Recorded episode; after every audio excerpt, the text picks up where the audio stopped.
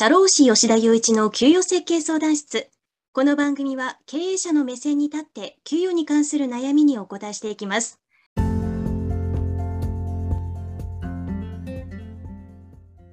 はい。じゃあ、今週も始めていきましょう。えっと、今週は、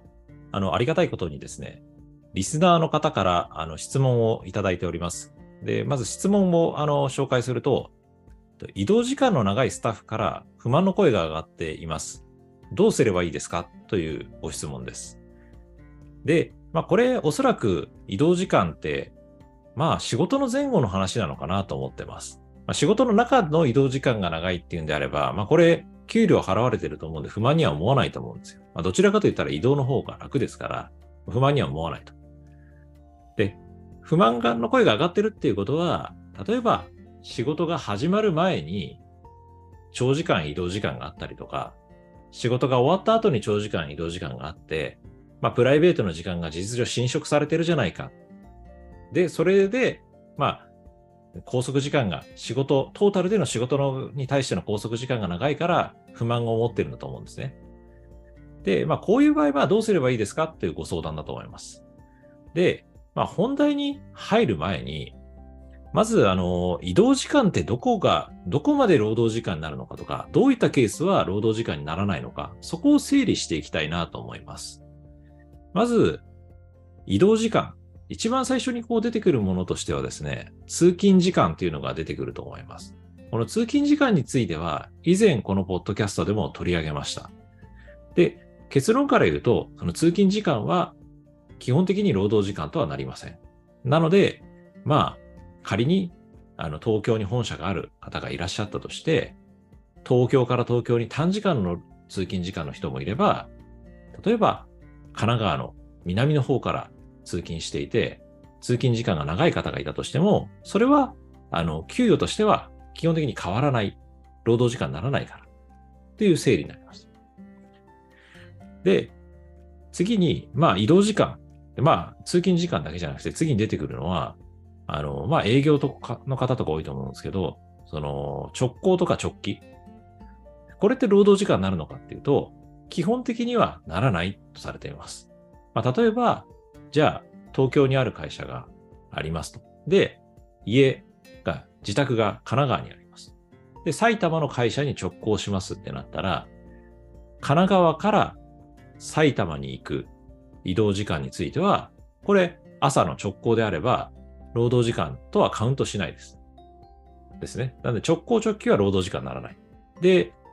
三つ目が、まあ、出張先への移動時間。まあ、これも、まあの、労働時間にはならないです。例えば、まあ、東京から福岡に出張するってなった時に、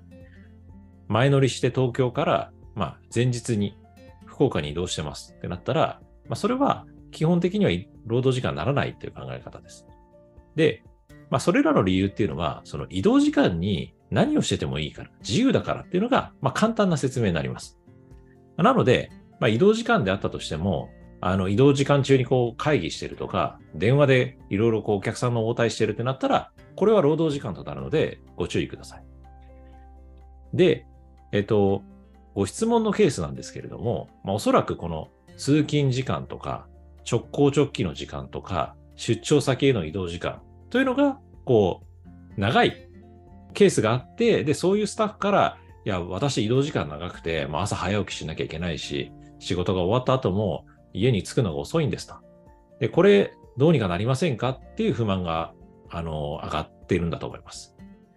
で、こういう場合は、まず、あの、移動時間、労働時間、その、そういった移動時間っていうのは労働時間になりませんから、まあ、残業代を支払うっていうのはおかしいですよね。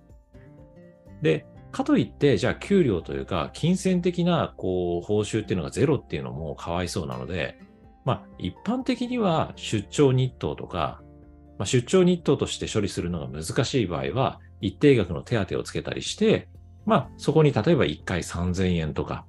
1回5000円とか、そういったものをつけて、そこでこう、不満を解消していくケースが多いです。で、ちなみに、これ一つ注意点があって、あの、移動時間が何でも労働時間にならないかというとそうではないです。えっ、ー、と、具体的に言うと、業務時間中の移動に関しては労働時間になる可能性が非常に高いので、そこの点はご注意ください。例えば、朝会社に出社しましたと。例えば東京本店に出社しました。でそこから、まあ、じゃあ朝メールチェックして、まあ、少しまあ同僚の皆さんと軽く打ち合わせをした後ですね、そこからまあじゃあ神奈川の支店に移動したとするじゃないですか。で、この移動時間に関しては、まあ、正直なところ、その、電車の中で移動した場合でも、まあ何をし、まあどういった移動の場合でも、基本的に何をしてても自由だとは思うんですけれども、まあ、あの、労働時間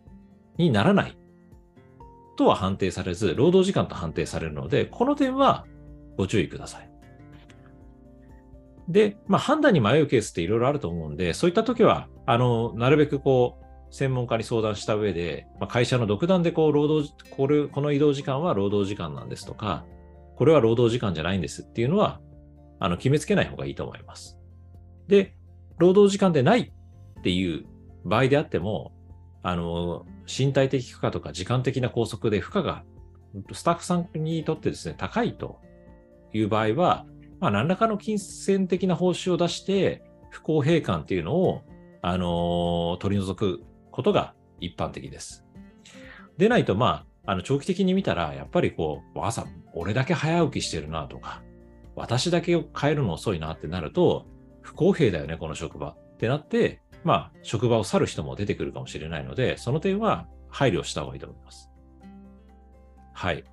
で、まあ、こういう議論を、まあ、細かく細かく経営者の方としていると、まあ、気の短い経営者の方だとねですね、まあ、だんだんだんだんめんどくさいような雰囲気になってきて、ああ、もうこんな議論するんだったらめんどくさいなと。もう全部移動時間、労働時間にしちゃっていいですよ。うち儲かってるし、金払いますから。とかいう方も中にはいらっしゃるんですね。で、それは私、社労士としてはお勧めしないです。なぜかというと、まあ、移動時間が労働時間ですというふうにすると、まあ、会社としてはそこを労働時間として認めたわけですよね。で、まず一つ目は、あの、割増賃金というか、残業代を払わなきゃいけなくなると。で、これはまあ別にお金をね、たくさん払うっていうのは、まあ、すごくいいことだと思うので、止めはしないです。ただ、あの、見落としてるのは、あの、会社っていうのはサブロック協定を結んで、その範囲内で残業させられるんですね。で、移動時間が労働時間ですっていうふうな整理にしちゃうと、じゃあこのサブロック協定の限度時間、例えば月45時間とか、まあ、年間360時間っていうこの上限が決まってるんですけれども、まあ、どんどんどんどん移動時間を労働時間だっていうふうな整理にしていったら、この上限時間をすぐ使い切ってしまって、いざ本当に会社がピンチって言った時に、まあ時間外労働の命令を出せないとか、あの、出すときにこう、じゃあ残り何時間だからって気使って出さなきゃいけないとか、そういうことになるので、あの、安易に、あの、お金があるからといって、移動時間をすべて労働時間ですっていうふうな整理にするのは、あの、やめといた方がいいと思います。はい。ということで、まあ、あの、ご質問の件なんですけれども、移動時間が長いスタッフから不満の声が上がっています。どうすればいいですかということの回答としては、まあ、あの、日当とか一定の手当をつけて、あの、不公平感をなくして、まあ、あの、前向きに就業していくような環境を作るというのが、あの、私の回答になります。はい。ということで、まあ、あの、今日は、あの、移動時間が長いスタッフの給与設計についてお話ししました。